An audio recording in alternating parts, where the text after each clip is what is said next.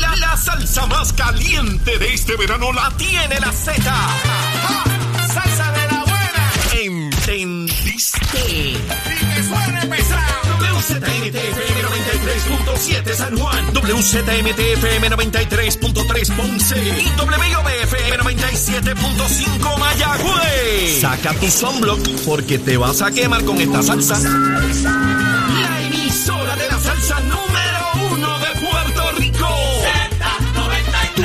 emisora nacional de la salsa. Y escúchanos en nuestra aplicación La Música. Ya comenzó el programa con más crecimiento en Puerto Rico. ¡Vámonos! Nación Z por Z93. Somos tus favoritos. Nación Z por Z93. Por la mega tú lo ves. Música, deportes, noticias y Buenos días. Puerto Rico. El encontré. La encontré. Encontré la voz. Estaba debajo de la mesa izquierda. Detrás de donde estaba sentado Achero en la boda de Eddie. Eh, espérate, en la boda de Jorge. Ay, la de Eddie la próxima, perdón. Ay, déjenme arreglar esto, déjenme arreglar esto. Eddie no se casa, todavía no. Algún día, algún día.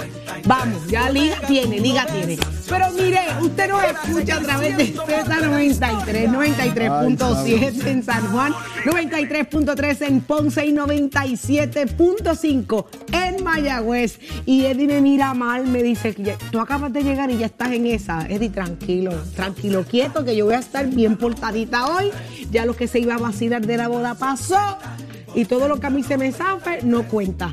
Ole, buenos días, buenos días, Eddie. Buenos días, Saudi. Bienvenida nuevamente, Saudi. Gracias. Ya, ya Eddie tiene la deja para. Eso Sí, es complicado sí, porque eso es. empezaste atacando muy temprano el tema. Puerto Rico, siempre un privilegio estar con ustedes en la mañana de hoy. Hoy sí que hay muchos señores María. que en las últimas horas han pasado mil cosas que vamos a discutir con ustedes y obviamente aquí analizar, a desmenuzar, invitándolos como siempre a la aplicación de la música para que usted pueda disfrutar del contenido de análisis que preparamos aquí diariamente en Nación Z. Buenos días, licenciado Eddie López. Buenos días, Jorge. Buenos días, Saudi. Atiendan la querella primero por el robo del centro de mesa y luego hablaremos de eso. Un privilegio estar con ustedes una nueva mañana con mucha información, un día muy cargado para discutir aquí en Nación Z, hoy miércoles 20 de julio del año 2022. Prestos y dispuestos para llevarles a ustedes las informaciones. Recuerden ir a nuestro Facebook Live para que se hagan parte de la conversación acá con nosotros y también todas nuestras otras plataformas interactivas para aquellos que están fuera de Puerto Rico también puedan mantenerse en sintonía aquí con Nación Z que comienza ahora. Oye, ven acá, Jorge. La, voz no, llegaste la a voz- la voz arrancar. no estaba debajo de, de- dentro del, de- no, de una mesa no. En el centro de la mesa robó. dentro, de la- dentro del centro Ah, de mesa busqué ahí, estaba. no estaba, estaba, lo tenía ya detrás, Chero. Achero, buenos días, Achero. Buenos días, bellezas. Papi, estabas pero bello, galanazo en esa boda, ¿viste?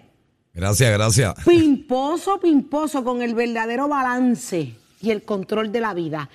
Óyeme, eh, Jorge, ¿de verdad tú radicaste la querella mía Sí, por el robo del... es correcto.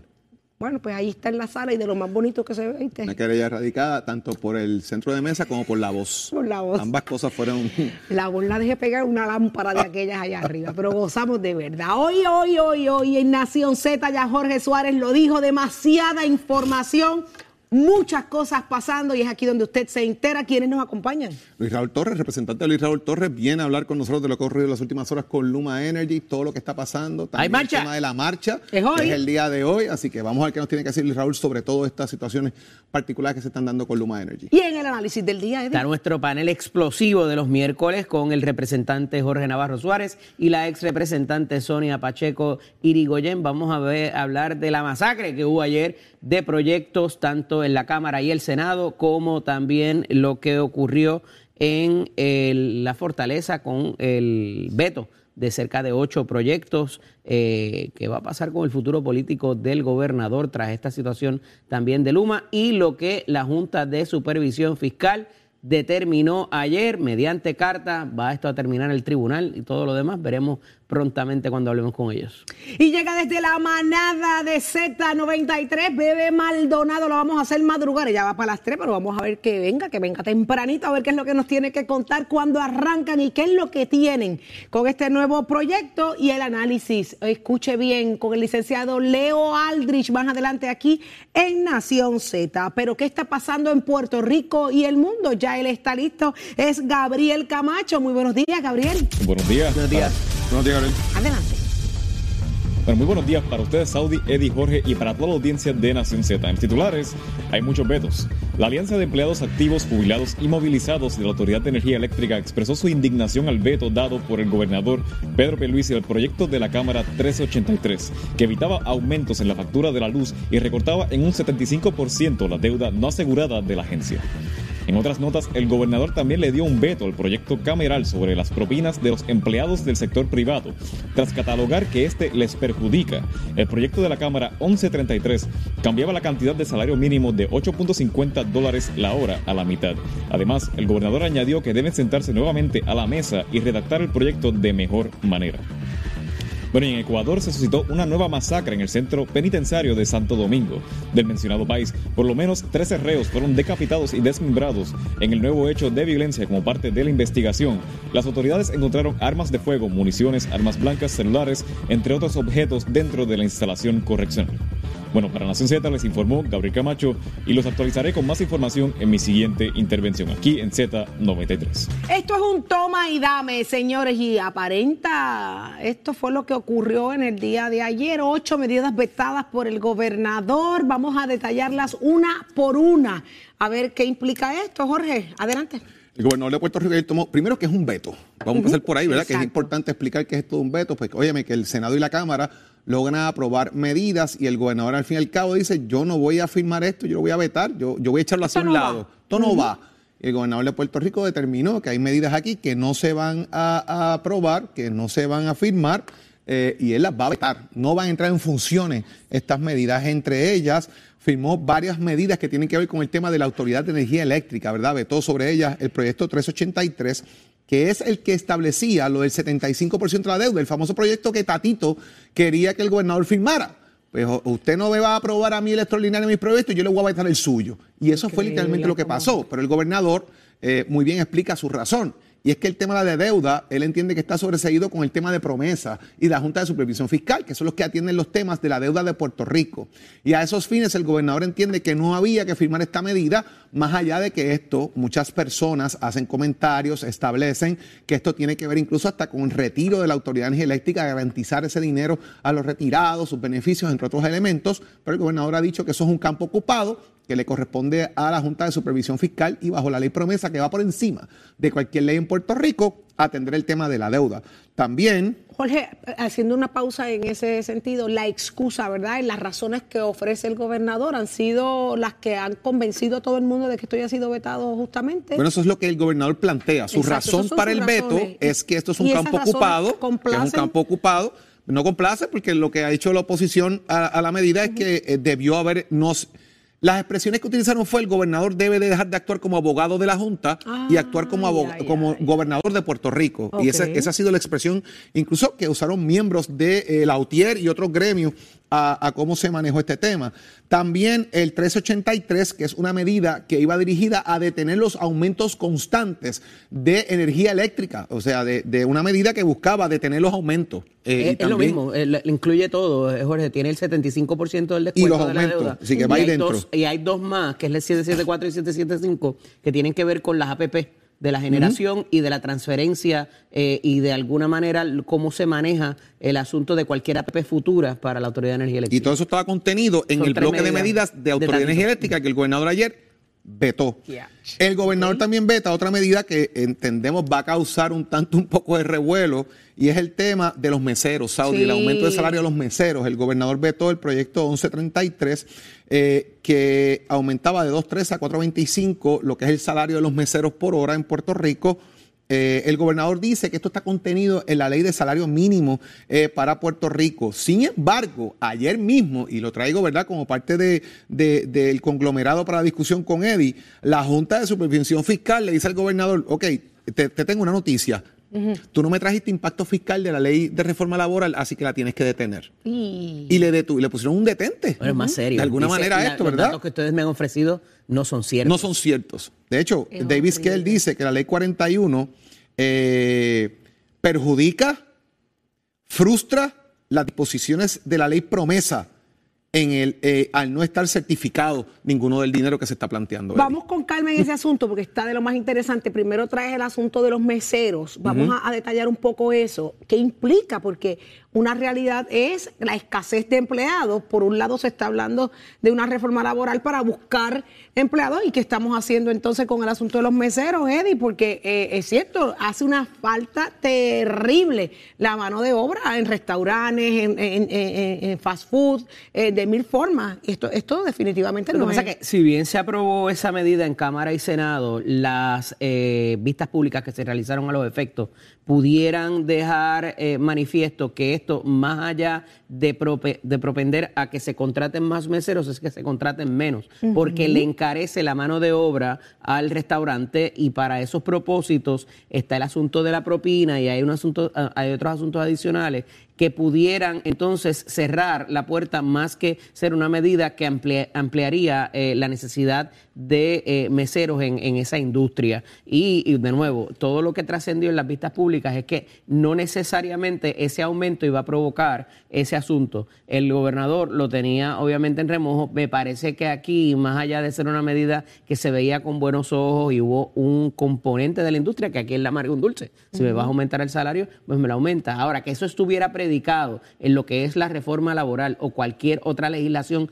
reciente, pues tenía que estar ya escrito en piedra para esos propósitos. El asunto de la, eh, de la reforma laboral, hay que ver qué va a pasar en el tribunal y quién va a ir al tribunal a retar la carta de la Junta. Aquí no se puede decretar la inconstitucionalidad de una ley a menos que un tribunal así lo decrete. O sea que por más que pueda hablar la Junta, ah, claro, la Junta te puede llevar entonces luego al tribunal de la, de la jueza Laura Taylor Swain y decir que la legislación que, eh, y, que te- y que estabas notificado de que la legislación que implementaste no cumplía con el plan fiscal o con el plan de ajuste de la deuda. ¿Cómo esa política pública se traduzca a dólares y centavos es algo que venimos debatiendo con la ley 80 por años hem- hemos tenido este debate. Se fue a pique eh, una medida que reconocía a Gilberto Concepción de Gracia como un ciudadano distinguido de ¿Y- Puerto y- ¿Y Rico en qué se basó? ¿Por qué no?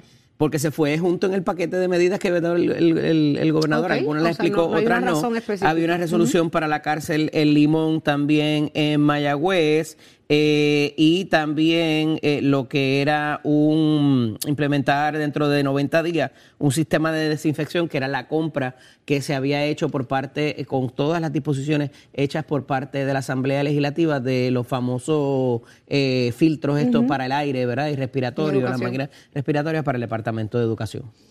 Wow, increíble. Me- llama mucho la atención y, y vuelvo al tema de los meseros. En los meseros, ¿hay algo en la ley que obligue al consumidor a pagar propina? No, no, pero la realidad es que está ocurriendo. Sí, ok. Y esa pero propina, la mayoría de ella me se va sin deportar. Nadie me obliga a dejar propina por un servicio. Vamos, yo las dejo. Pero, ¿qué, qué- qué dice, qué garantiza que ese empleado Es sugerido, Saudi. es sugerido, pero que garantiza que ese empleado que se gana dos y pico, ¿verdad? Va a cumplir, va a llegar a la cuota del Dos tres- día. dos trece. Dos trece. O sea, Eso es por fácil. Un lado, Yo te cojo entonces la propina y tú y te la reporto completa y te la pago en el cheque. No te la llevas ese día. A ver si van a, a ver si van a estar de Eso es una con opción. eso. Claro. Porque hay un dinero que no se está reportando al fisco tampoco y que se va muchas veces en cash. No te digo que siempre es lo que pase, pero esa propina de ordinario no se reporta porque se va en cash. Estamos Ahora hablando- en tarjeta de crédito es mucho más Exacto. fácil para que se transparente en términos de lo que corresponde para el salario del mesero, pero si vamos a hablar en dólares y centavos y ver si llegas al máximo, siempre tienes la opción de que si no llegas al mínimo federal de 8.50 con la propina, tú vas al patrono y le notificas y se supone que te contrarresten eso para que llegues al, al mínimo Eso es- eso es- Eso es ley actualmente, eso es lo que tienes que hacer. Y si no, vas al departamento del trabajo y con eso identificas los periodos donde no llegaste al mínimo y te lo tienen que complementar. Y cuando esa propina es en efectivo, que ni el patrón no se enteró, Pues ya tú sabes lo que pasa. ¿Será eso lo que están buscando entonces? Oye, cuando sacas, restas, sumas y multiplicas y tiras un, un- un más o menos de lo, de, de lo que se lleva el mesero, trascienden mucho más le- lo- los estándares de lo que es el mínimo federal para cualquier otro empleado en cualquier otra industria. Oh, ok, Dios, qué interesante la explicación. Y eso salió, o sea, no me lo estoy inventando, ni, o sea, yo trabajé en esa industria por muchos años, Ajá. pero es lo que trasciende en las vistas públicas y la información que se llevó allí. Wow, pues que ya- sea esa la- la- el análisis del gobernador, pero ¿verdad? Ya, ya había una molestia con ese proyecto, porque al contrario, entonces ahí. te iban, a, te iban a reclutar menos, menos gente para, porque le vas a tener que pagar más. Qué interesante. Cerrar algunos días quizás, eh, o, o las horas de operación afectarse. Qué interesante, qué bueno que quedó eso aclarado, ¿verdad? Que está esa, esa laguna gigante ahí para, para llegar a las conclusiones. Pero vámonos a otros asuntos, señores, después de esas ocho medidas vetadas por el gobernador. Eh, en los republicanos allá en Estados Unidos han hecho, mira, unas enmiendas que eso ha dejado gozosos a todos los, los populares, a los estadolibristas, a todo el mundo, imagínense, y en la propia casa el trompo, en la casa de Jennifer González, allá con los republicanos, Ole, ¿qué fue lo que pasó? Allí hay una composición de 26 a 21 en el Comité de Recursos, 26 demócratas, 21 republicanos.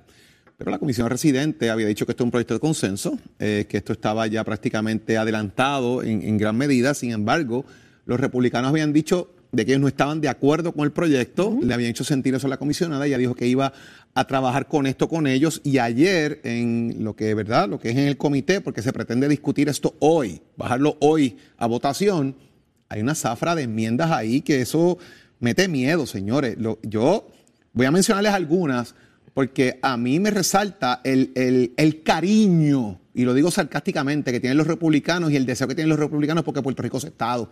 Mi- Mire esto. Y escuche bien, ¿verdad? Porque esto es un asunto que se planteó en el Congreso ayer en el Comité de Recursos, las enmiendas al proyecto de estatus. Bruce Westerman dijo que aquí no se puede hacer Estado hasta que se vaya promesa. Vamos a empezar por ahí. Eliminamos promesa y entonces aquí podemos ser Estado. Tom McClintock pidió supermayoría de votos y supermayoría en el Congreso. O sea, dos terceras partes de los congresistas tendrían que votar a favor de que Puerto Rico sea Estado y dos terceras partes del país tendría que votar a favor de la estadidad en Puerto Rico para que esto se pueda tan siquiera adelantar. Tom Tiffany dijo que bajo la libre asociación se eliminaría por completo el tema de la ciudadanía americana eh, bajo el primer pacto y la cosa, así que no habría ciudadanía americana bajo la libre asociación, solamente bajo la estadidad. Y este es bien interesante. Eh, el congresista Hicks de Georgia plantea que hasta que no se devuelva, escuche bien, que hasta que no se devuelva el dinero federal que se otorgó a Puerto Rico bajo el Recovery Act sobre la reconstrucción, no podemos ser Estado. O sea, que hay que devolver el dinero que recibió Puerto Rico para la recuperación que FEMA otorgó a los ciudadanos americanos que viven en Puerto Rico, para, si eso no pasa, no se puede ser Estado. Más aún, Garrett Grave determinó, estableció que esto es un asunto partidista, que esto es de consenso, y cito una expresión que utilizó, este proyecto no verá la luz del día en el Senado. ¿Qué ocurre con esto? Que es un planteamiento que hago para análisis. ¿Dónde queda ahora la figura de Jennifer González? Porque ella necesita, de alguna manera, el Partido Republicano, ella es republicana, necesita a los republicanos en el floor para poder qui- qui- quizás manejar esto. De, de alguna faz, lo que se ve entonces es una, una alianza hacia los demócratas para poder adelantar una causa que no necesariamente es la que ella entiende partidistamente le signifique por los republicanos. Y deja entrever lo siguiente, si aquí hay un cambio de Congreso, que es muy probable que ocurra en noviembre, en el midterm election, esta va a ser la suerte de, un proyecto de estatus de Puerto Rico. Los republicanos no quieren adelantar esta causa para el pueblo de Puerto Rico y mucho menos en el Senado, como dice el congresista eh, Graves López. Aquí queda más que transparente que el trabajo para con los republicanos no se hizo.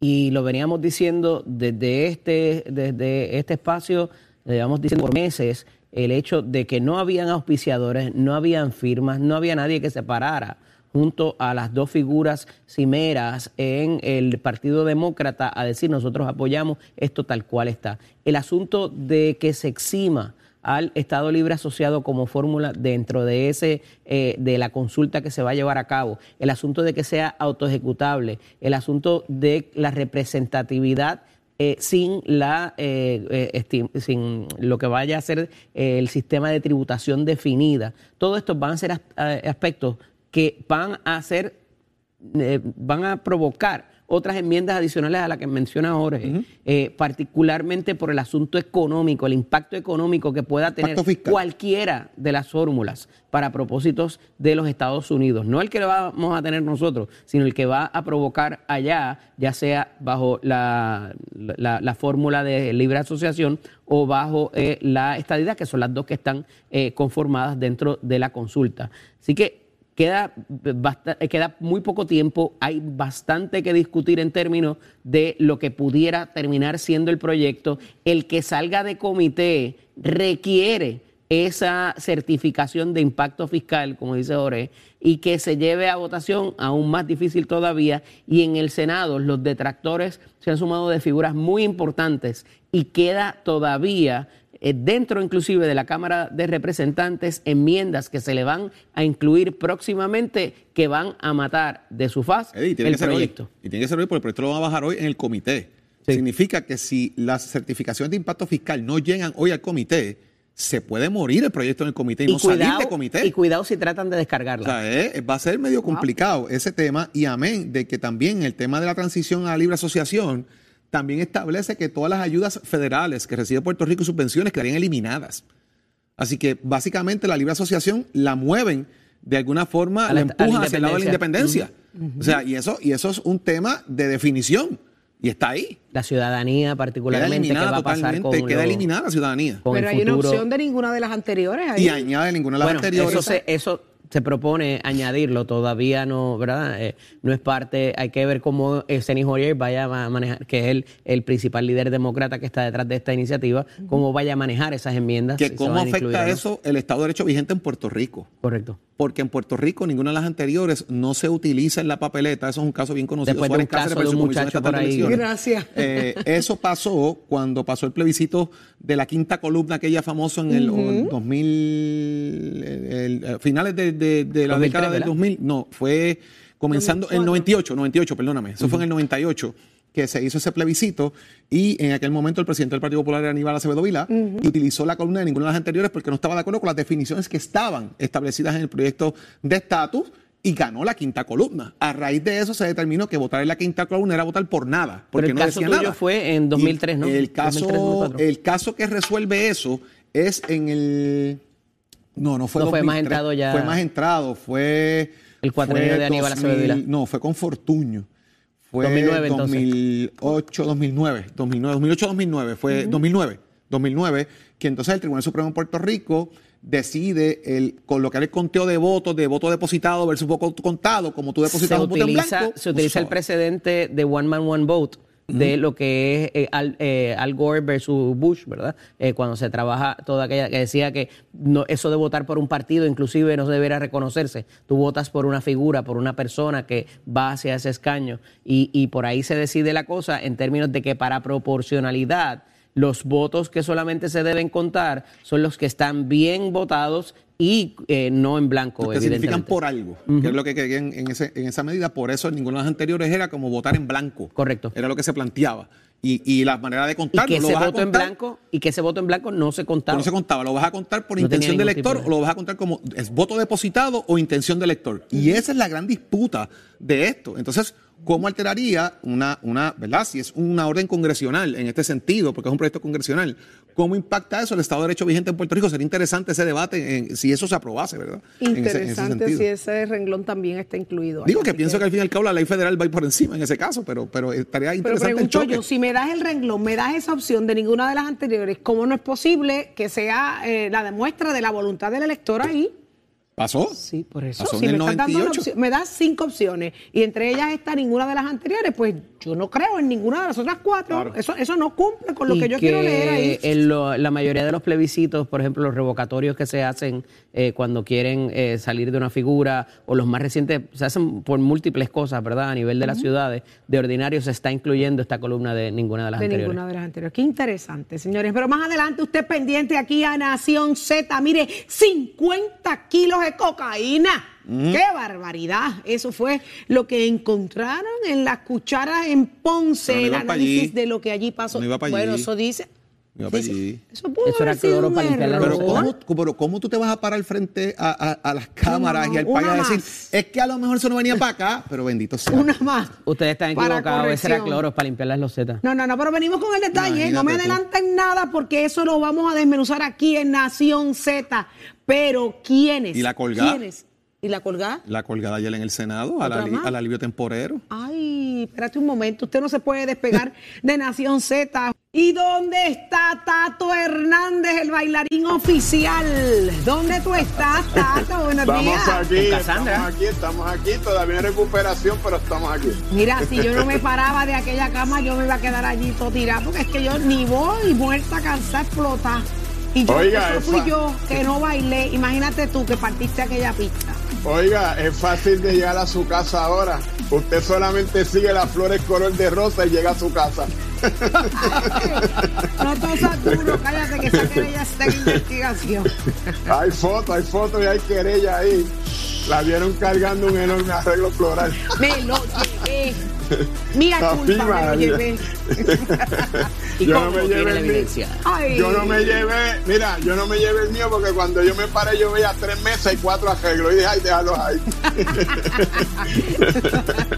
Bueno, vámonos con el deporte, vámonos con el deporte que está súper buena la cosa en el baloncesto superior nacional. 10 años de espera tuvieron los Atléticos de San Germán para lograr llegar a una semifinal. Desde el 2012 no llegaban a una y anoche le ganaron a los cangrejeros de Santurce al son de 100 por 84. Así que, óigame, tremendo juego, pero no tuvieron la oportunidad. Los cangrejeros tuvieron un cuarto periodo malísimo, tan solo zumbaron 15 puntitos. Así que en seis jueguitos, ahora quien va para la semifinal son los Atléticos de San Germán que van contra los capitanes de Arecibo. Cabe señalar que la serie entre Ponce y Fajardo la domina Ponce que ganó anoche 3 a 2 y el ganador de ahí va con mis vaqueritos de Bayamón que la cosa se pone buena. La gente dice en el papel que debe ir a la final Arecibo y Bayamón, pero mijo, aquí no hay enemigos pequeños, vamos a ver qué es lo que pasa, estaremos pendientes y si esa se da, pues ya usted sabe que yo voy a mi vaquerito y vamos a estar por allá visitando esos juegos y compartiendo con todos los amigos que tenemos ahí en el baloncesto superior nacional. Usted se entra aquí en Nación Z, donde nace la noticia deportiva. Oiga, chero, give it up, my friend. Somos, somos una mirada fiscalizadora sobre los asuntos que afectan al país. Nación Z, Nación Z. Por Z93, somos su noticia.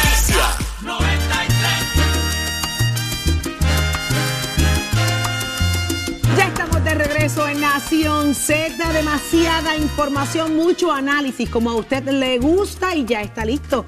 Eddie López con el análisis del día, muy bien acompañado. Adelante, Eddie. Gracias, Saudi.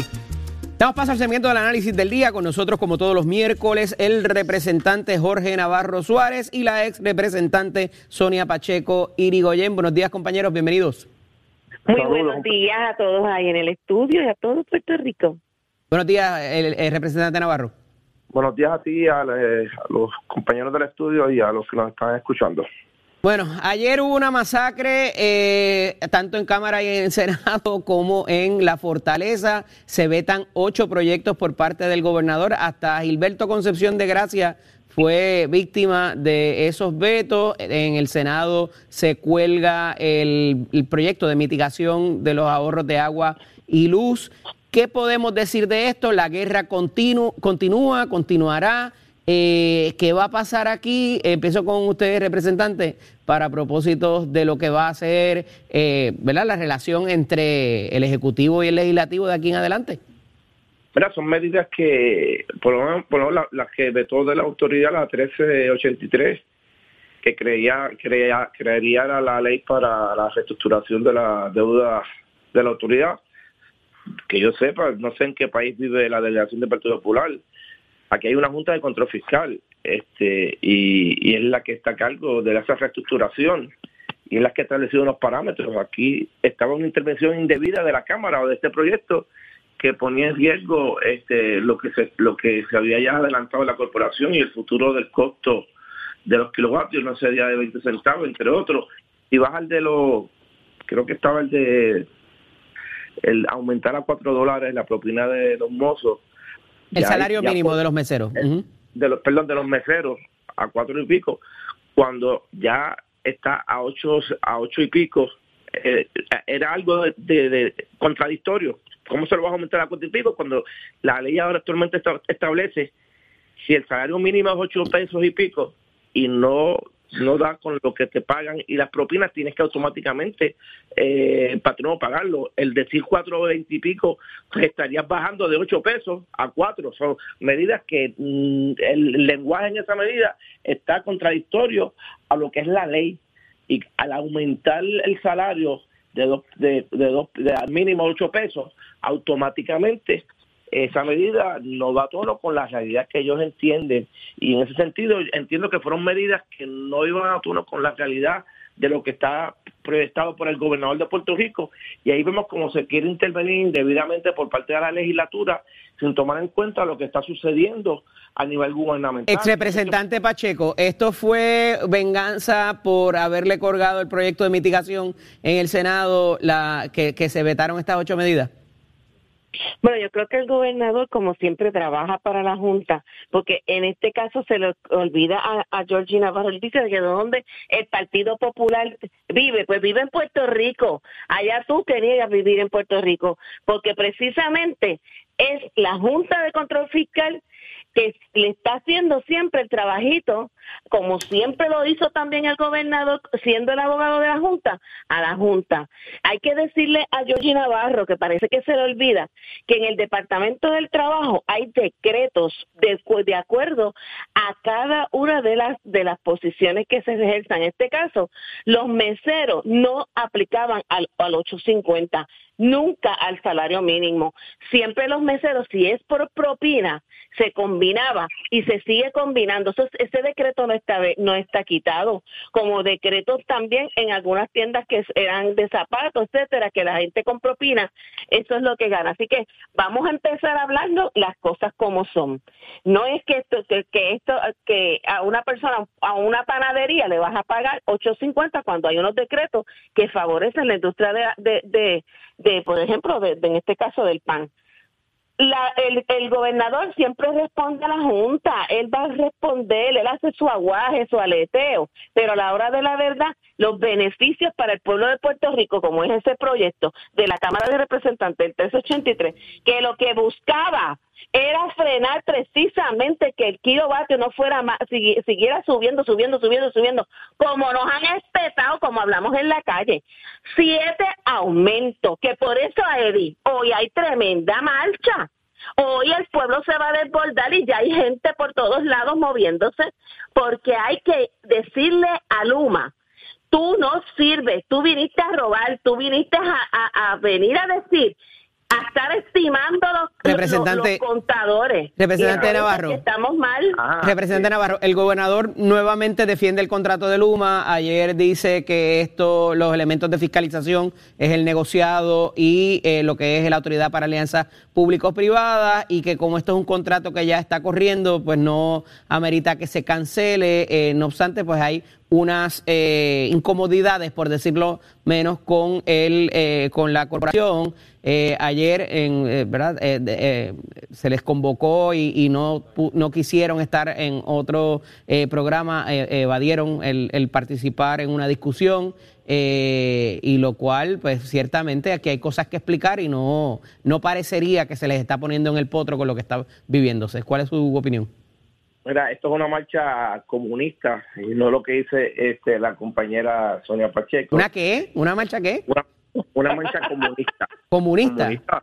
Claro que Ok. sí. Ay, bendito. Cuando una marcha comunista y, y, escuchar a Sonia hablar sobre lo que ocurrió, parece que ella no está sintonizada en la realidad. De hecho, No, tú siempre, yo, yo, yo siempre ando en aranda para gobernador veta los proyectos, Pues sí. Sonia, para que esté clara, fue en la mañana.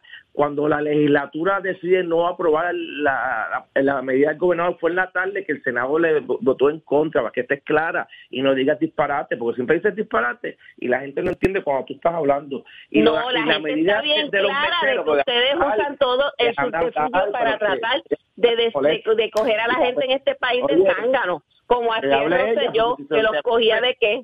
Y hablas de la reforma y la reforma Pero vamos, quien vamos, vamos, vamos, vamos a esperar que termine el, el- el representante, Sonia. Sonia, porque ya diciendo disparate e interrumpe cuando te estoy diciendo las cosas. Léete la Ajá. ley. La ley es clara. El salario base anteriormente eran dos pesos y lo está subiendo a cuatro.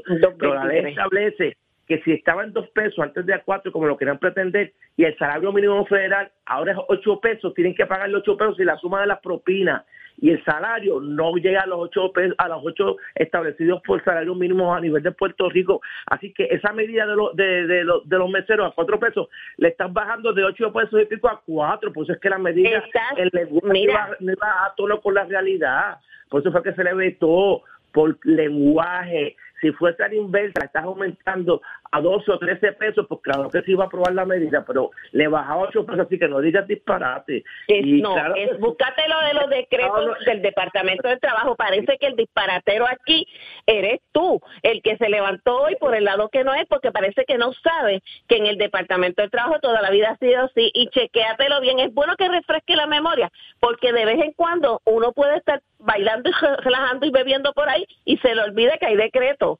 Hay decretos y los decretos en el Departamento del Trabajo no aplican a todo el mundo. El salario mínimo no es para todo el mundo y eso tú lo sabes, pero no hay problema. Mira, a la hora de la verdad, quienes La aquí trajeron eso- la es- reforma, la reforma que, mató a los servidores públicos, a la, a la empresa privada, porque solamente iba a beneficiar a la gente de ellos, los de Walmart, esto, lo otro, donde precisamente lo que querían es quitarle derechos, que la gente perdiera su permanencia, especialmente en las tiendas, que cuando Ese, ese es otro, ese es el otro asunto meses. que quiero, que quiero discutir con ustedes, porque ayer la Junta envía una carta eh, invalidando la implementación de la, de lo que es la reforma laboral que retrotrae los derechos a lo que era en, antes del 2017 que se hiciera la reforma del, del ex gobernador Ricardo Rosselló.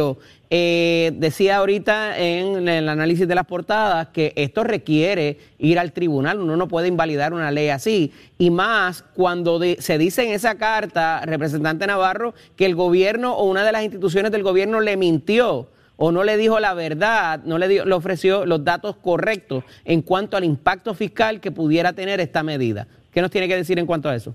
nuevamente esta medida fue aprobada por Cámara y Senado por, por, por diferentes partidos y tú no habías decir que, que esto fue el gobernador. O sea, tú vives eh, en un sitio que no sabes ni lo que está ocurriendo a, a nivel legislativo. O sea, una medida Oye, que pero tú aprobada- te vas a lo personal, me en la que con bien, este. Pero déjame hablar, yo no puedo discutir temas si tú me interrumpes. Si no te gusta lo que yo te digo, tú espera, Sonia. O aprendes a debatir o no, o no me Vamos, que el tiempo, el tiempo eh, apremia, vamos para yo no adelante. puedo bregar, yo no puedo bregar así. O, sea, o tú hablas y yo hablo y yo te escucho, por eso ese disparate que tú estás haciendo, Sonia, aprende a debatir, punto. Me queda un minuto, me queda un minuto, el, el representante, aprovecho. Sí, yo no puedo, lo que voy pero tú no puedes estar así, cada vez que yo hablo no le gusta y me interrumpe. Tú me tienes que Está bien, vamos a, vamos a escucharnos, La vamos a semana- escucharnos. te estoy dando con esto como la semana pasada. Vamos a escucharnos, escucharnos. Ya, ya, aprende, aprende a debatir para que la gente nos Ajá, escuche. igual que el año pasado, la semana un pasada. gallinero. Yo hablo, me escucha y después tú hablas, pero no me interrumpas cada vez que yo hablo. Habla. Está bien, pero vamos, vamos para adelante porque se me acaba el tiempo discutiendo las reglas. Y hay que decírselo, porque todos los días es lo mismo. Ok, Punto. adelante, no lo vamos a interrumpir. Aunque esto es bien sencillo. Aquí se aprobó una medida por Cámara y por Senado, bipartita, tripartita de todos los partidos, donde le revertía el, el Estado de Derecho que tenían antes los empleados y la Junta, mm, por sus pantalones, la vetó. Porque dice que, que el gobierno le mintió. No es que estamos, volvi- o sea, estamos volviendo a una época donde cae el beneficio del empleado y al servidor público versus lo que está pasando. Y esto es parte de ser una colonia. Tenemos una junta que no deja que el gobierno eh, ejecute sus funciones.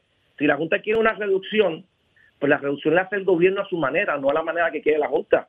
Y eso es lo que está ocurriendo en muchas de otras medidas donde la junta ha vetado proyectos aprobados por Cámara y Senado y firmados por el gobernador, ocurre este- estos traspiés que van en, en, en, en- en detrimento Sonia. de la mejor calidad de vida de los puertorriqueños. Sonia, termino contigo. Esta, esta discusión se ha tenido por meses y esperan a que se apruebe la ley en Cámara y Senado, el gobernador la firme, ya vaya a implementarse esta semana para entonces hablar sobre el impacto fiscal que, fiscal que esta pudiera tener. Sí, porque el gobernador la firma con las muelas de atrás, definitivamente para que para que sus amiguitos allá en la Junta de Control Fiscal en la cual fue abogado, en la cual fue comisionado residente y permitió que esa ley llegara a Puerto Rico en el 2016, pues le dice, mira, no te preocupes, bien, bien como sabes, como prospanas, tú sabes, bebiendo, mira, no te preocupes, brega con esa ley y elimínala, claro, para quitar derechos, para seguir teniendo gente, especialmente los jóvenes de este país, que nunca van a poder aspirar a tener una permanencia en ningún lugar porque a los tres meses los van a votar, a los no van a tener permanencia a los seis meses, no van a tener derechos, van a tener, van a estar esclavos ahí van a querer que todo la gente, tratando siempre de que esto sea lo más, el Estado tan 51 que quieren, que no hay bonos como en otros estados de Estados Unidos, que aquí a los puertorriqueños se le da, porque ellos se alarmaron, la Junta de Control Fiscal, de que no haya bono en Puerto Rico para la gente, porque como se supone que nosotros vayamos encaminados hacia ser Estado. Mira, a mí no me vengan con ese paquete. El gobernador confabula contra el país siempre está diciendo que está ayudando y a la hora de la verdad nunca sale en los momentos importantes que el país lo necesita. Así que conmigo no va eso. Bueno. Y hoy todo el mundo para el Capitolio y del Capitolio nos vamos para Fortaleza, porque hoy a Luma hay que irle demostrando que lo que está haciendo... Representante Navarro, usted va... Representante Navarro, para concluir con esto, ¿usted va a ir a la marcha? Yo no pido tiempo en marchas comunistas. Que lo son, Gracias a eh, ambos por estar disponibles para nosotros. Hablaremos la próxima semana. Un abrazo. Bye. Saudi. Ay, Virgen, la Ahí está. dijo que no va. Que no va para la marcha comunista. comunista. Este, digo, yo creo que hay un poco, ¿verdad? Que eh, no, no, quería interrumpirlos, pero la realidad es que con el asunto de los meseros está lo que se llama los decretos mandatorios. Los decretos mandatorios exime, como un poco decía la ex representante Checo, a ciertas industrias o ciertos participantes de ciertas industrias de eh, cotizar para el salario mínimo, entiéndase los 8.50 que son ahora, porque se entiende de que de alguna forma, ya sea por comisiones o en este caso las propinas, complementan su salario para llegar al mínimo o pasarlo, inclusive traspasarlo. Entonces, a esos efectos es que se identifica este tipo de circunstancias. Lo que pasa es que el mejoramiento que identifica el gobernador de estas personas se daba a través de la reforma laboral que ahora parece estar en jaque. Me parece que cuando el gobernador hace la defensa de ese veto, todavía no había bajado la carta de la Junta, pudiera entenderse, y que quizás no desconocía que esta tampoco iba a volar. Eh, siempre está el mecanismo en ley, como detallé ahorita, que te permite que ir a donde tu patrono y decir, mira, en este periodo no logré llegar al mínimo federal de los 8.50 con todo y la propina, complementame mi salario. Y si no, pues tienes la alternativa de el, eh, del Departamento del Trabajo. Eso es un mecanismo viable en ley y, y sí pudiera ser eh, una antítesis quizás para lo que es la propuesta de aumentar el salario mínimo de 2.13 a los 4.20 y pico. Así que eh, quería dejar eso claro, ¿verdad? Para propósitos de cómo funciona la ley y la discusión que estamos teniendo. Sumamente importante dejarlo claro. Hay mucha gente escuchando, ¿verdad? Y que, que, que viven y dependen de su sueldo como meseros. Así que eh, eh, ya más adelante estaremos hablando de la protesta de hoy, de la, de la marcha, de la marcha de hoy, que, yo y Eddie lo hemos hablado, Saudi, tenemos nuestras reservas un poco con, con el tema de la marcha en el sentido de la fecha, el día, eh, lo que ocurre en el sentido, ¿verdad? De que, de que pues hay mucha gente que está de vacaciones, mucha gente que está trabajando. Eso puede ser bueno, puede ser malo, en cierta medida. Y la convocatoria cuando hay agendas de desestabilización por sí misma y no necesariamente para mejorar las condiciones del país. Eso lo hemos visto, o sea, que simplemente es protestar, protestar y se confunden muchas veces las situaciones de la protesta. O sea, cuando traes eh, todo el componente de la agenda que existe eh, y no te concentras en el para lo que convocaste, me parece que se pierde inclusive eh, la, la, razón bona fide que pudiera. En otras palabras, el tema político, cómo lo insertas en esta marcha, realmente no cabe si es que usted tiene una agenda real de que usted no cree en el tema, de la situación particular de los aumentos, del mal manejo, pues define ese mal manejo, diga qué es lo que es, qué es lo que le molesta, cómo es que funciona y usted proteste. Es su derecho. Todos tenemos derecho a protestar. Y el que quiera ir para allá, cuando meten el asunto político, partidista general, distorsionan un poco la marcha, pierden notariedad y van a tener contestaciones, por ejemplo, como que la, la que da el representante eh, Navarro Suárez, una marcha comunista, la que puede darse una Pacheco, hay que ir para allá porque estoy en contra de esto, porque eso es el gobierno de Pierluisi.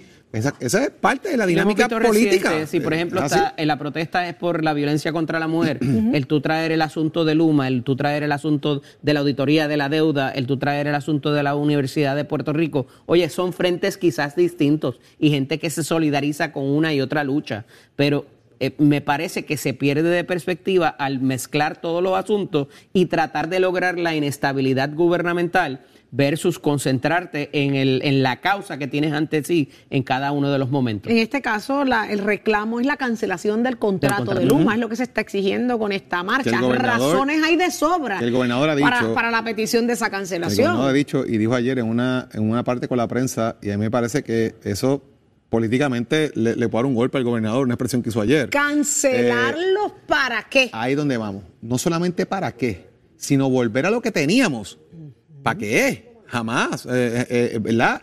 Lo que, teníamos, que la lo, que transformación teníamos, ya está en proceso. lo que teníamos era una mano de obra puertorriqueña. De puertorriqueños, de trabajadores puertorriqueños, de gente que pertenece a- al, al gremio puertorriqueño y traemos gente de afuera.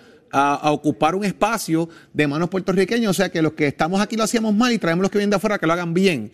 Me parece que si ese discurso lo utiliza la oposición política de la manera que lo estoy planteando, pueden darle un golpe al gobernador en la interpretación que le dé. Usted la interpretación que quiera, ¿verdad? Pero en el análisis de la palabra. Ahora, por el otro lado, bueno, yo no voy a virar para atrás porque aquí se están haciendo unos arreglos, viene una inversión privada, estoy bregando con unos asuntos. Pues ahí está, usted pase juicio, cuánto se va la luz, cuánto estaba, cuánto está, los costos, etcétera. Usted determine cómo usted lo quiere hacer, marche, proteste, aplauda, como usted se sienta. Aquí hay que ver las dos caras de la Y moneda. al el, y al cabo. mensaje, el mensaje que él está diciendo de cancelarla para qué se lo está dirigiendo a los manifestantes que se estarán presentando O sea, griten, en el día griten de que eso no va a hoy. pasar. Griten, que pero que- cancelarlo para qué. Si bien pudo haber habido una inconformidad con cómo funcionaba la UTIER y cómo llegamos aquí en términos de la deuda y todo lo demás, Que la oiga, hubo, tiene la toda hubo. la validez del mundo, el asunto de que toda privatización va a ser mejor, yo creo que este es el mejor eh, ejemplo de que eh, mm, quizás no ha funcionado como debiera y que debió haberse hecho un mejor, eh, una mejor diligencia en encontrar a ese privatizador o a ese ente que iba a tomar el control de lo que es simple y sencillamente la, tra- la transmisión y distribución. Todavía queda el asunto de la generación que lo he sostenido desde aquí en muchas ocasiones. Debió haberse manejado el asunto de la generación primero y luego entonces trabajar la privatización de la transformación y la, eh, la- la- de la transmisión y distribución, porque, o sea, primero que tienes que trabajar con las calderas y el mecanismo de generación, que era lo que estaba chavado con J, ¿verdad? Eh, y, y después entonces bregar con la línea y todo lo demás, el mantenimiento. Se ha probado que no tienen eh, ni, la, ni la pericia ni el conocimiento para poder manejar el, el- el- el mantenimiento de las Ni el plantas. personal. Y mínimamente el gobernador tiene que enfrentar esta realidad, no, no hay de otra. Exactamente. Y, y lo cierto es, vamos a ser realistas, eh, antes de Luma había muchísimas quejas del país contra la Autoridad de Energía Eléctrica. Había muchos reclamos, muchos reclamos. Y lo que se ofreció fue una privatización que iba a traer grandes cambios y grandes mejorías. Y lo que estamos viendo es peor que lo que se tenía, lo que ha hecho que se reivindique en cierta manera aquellos reclamos que hacían eh, eh, la autoridad y que establecía en este caso la Unión Jaramillo. noticia de última hora, sé ¿Qué que pasó? tenemos que pasar con Tato, pero parece que hay un retiro de una candidatura para lo que va a ser sí, me el- acaba de llegar la información la, la- la aspiración para la vacante de Henry Newman. Tendremos más detalles ahora ¿Quién cuando revisemos ¿Quién el documento. ¿Quién se retiró? Vamos a revisarlo hoy. No, no, no, para ser zumba, responsable, posiblemente, posiblemente, para ser responsable en el documento, para ser responsable vamos, a- a, estoy, ver el estoy documento. leyéndolo ahora mismo, Saudi, el documento. ¿Qué es? ¿Quién es? De la persona que aparenta hacerlo. Vamos, va- ¿Será déjame leerlo. Santini? Vamos a leerlo, vamos a leerlo y lo vemos ahora. Será. Pendiente, pendiente, vamos Ay, con no, y Dios, regresa. pendiente a Nación Z, entonces me han dejado en ascuas, pero ¿dónde está Última Tato hora, Hernández? última hora. Adelante, Tato. Tato, ¿quién puede ser? Dime tú. Mira, hablando de Luma, yo tengo una queja que los comenté a Jorge ayer. Mi contador hace dos meses está dañado, no marca, pero cada vez que me llegue el bill me aumenta el consumo. Ya yo estoy aquí acostumbrado que yo salgo de mi casa, apago todos los breakers y dejo el de la nevera. ¿Cómo tú me vas a decir que aumenta el consumo? Yo te puedo aceptar lo de la clava con el combustible y par de cosas que da. Y desde que Luma llegó a mi urbanización, se cae un machete y mis dos calles se quedan sin luz y los demás tienen luz. Pero Ahí vamos, señor Así estamos gobernador. todos. Gracias Tato. por todo. Tato, Bueno, ¿quién, pero ganó, quién ganó el MVP anoche? ¿Quién ganó? Giancarlo Staton, su gigante, pero eso vamos ahorita, no es más adelante, con calma, con calma, con calma. Vamos a hablar primero del voleibol, de las Pinkin de Corozal que están jugando muy bien y anoche le ganaron a las atenienses de Manatí en su cancha en tres parciales, por lo cual la serie se pone 3 a 1. Quieren a las atenienses contra la espada y la pared. Un juego que había mucha atención porque por las redes se regó que iba a haber motín, que iba a haber pelea, que iba a haber revolú, pero gracias a Dios todo calmado, había seguridad, se jugó muy bien, los fanáticos se comportaron a gran altura, hasta ahora, hasta el momento, hasta donde sé, se llevaron la victoria a las Pinkin de Corozal en la cancha de Manatí, así que ahora esa serie está 3 a 1, un jueguito más para las Pinkin y puede entonces que pasen a la final contra las criollas de Cagua que ya le ganaron a las Valesianas de Junco, las dominaron en cuatro partidos, le ganaron la serie, ahora Cagua está en espera de quien gane esto para esa gran final del voleibol que se espera que sea Corozal las Pinkin versus las criollas de Cagua, vamos a ver qué es lo que pasa, usted se entera aquí en Nación Z, hay gacheros, give it on my friend.